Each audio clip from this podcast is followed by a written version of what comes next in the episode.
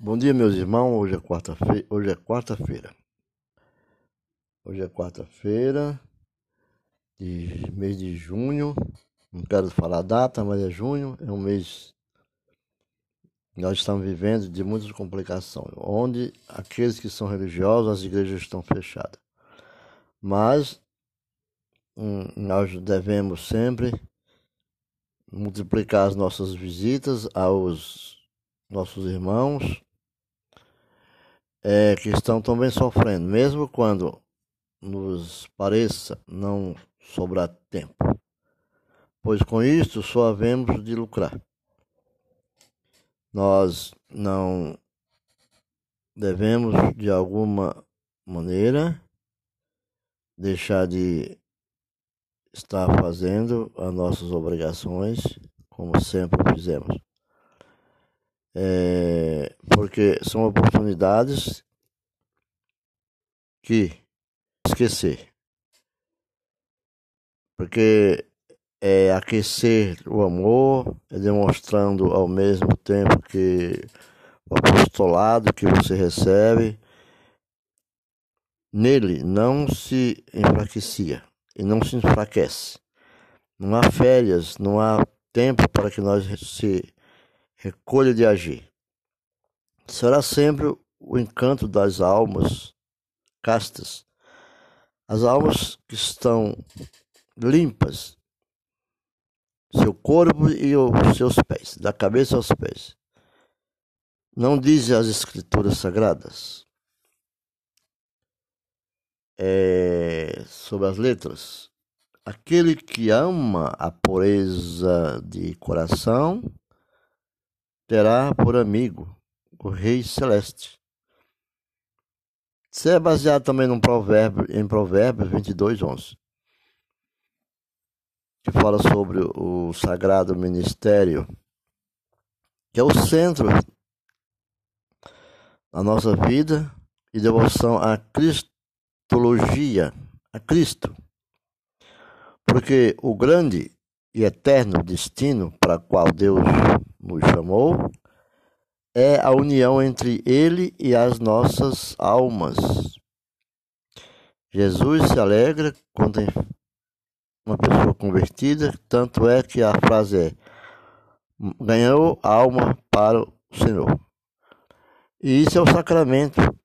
Isso é você estar no altar do Senhor. É sobre a terra o principal meio desta união. Porque ao céu só quando formos chamados. espiritualmente estamos. Como diz a frase, haverá festa nos céus. Porque mais um aceitou a Jesus. Portanto, é de alta importância que, com a máxima atenção, consideremos qual deva ser a nossa atitude em face deste grande mistério que nós estamos hoje vivendo.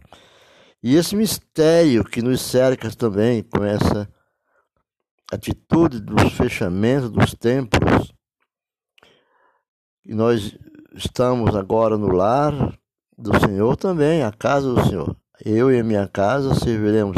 Para tanto, tememos a palavra do Senhor. É, porque tem uma frase também que a gente fala assim: a morte para os maus é a vida para os bons. Mas Deus não se alegra com a morte. Não deixa dúvida que o, a referida entre, antes de tudo, é a comunhão com o Senhor. Contudo, para ser aplicada ao conjunto das nossas relações para com a, a igreja e expressa dessa forma a nossa vida ou morte eterna dependerá. Não devemos morrer espiritualmente, porque a nossa vida ou a morte eterna dependerá do fato da atitude que tomarmos em relação ao Senhor. Já que no momento não podemos estar dentro da igreja, do altar, possuímos a Cristo de tão perto, de modo tão misterioso, real e milagroso. Essa presença deve ser tomada em consideração por quer direta, quer indireta, em todas as manifestações de nossa vida.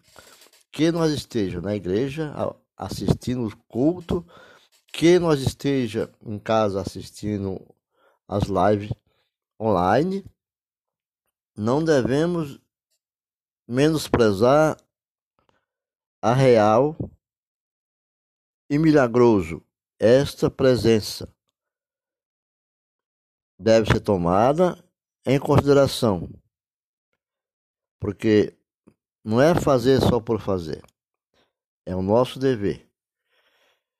E deixar transparecer a nossa a atitude que temos sempre. É o nosso tesouro. Esse é o nosso tesouro para o céu, único no gênero. Tudo que a riqueza,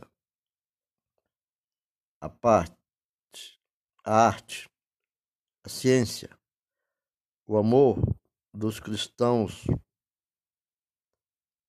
pode é, é, escogitar foi feito para Deus, para Jesus. Tudo o que a criação podia fornecer de belo e de precioso está reunido nos templos, tabernáculos, para a honra e a glória do Senhor. A igreja se resume também em nossa casa.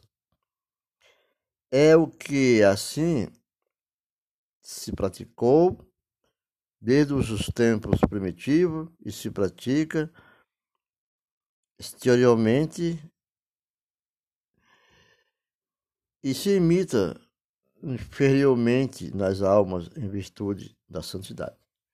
Então, a nossa santidade nunca devemos confiá-la que estamos sagrados, consagrados e salvos. A cada momento devemos lutar e buscar esse ponto, porque hoje nós estamos vivendo momentos difíceis. E assim a nossa vida, a minha vida e a sua vida de oração. Evidencias ainda mais e o Espírito Santo. E o espírito de renúncia destas almas generosas, do qual busca o Senhor, cujos desejos de união com Deus jamais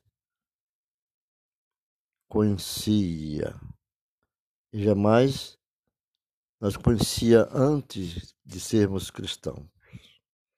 Isso é uma coisa sem limite.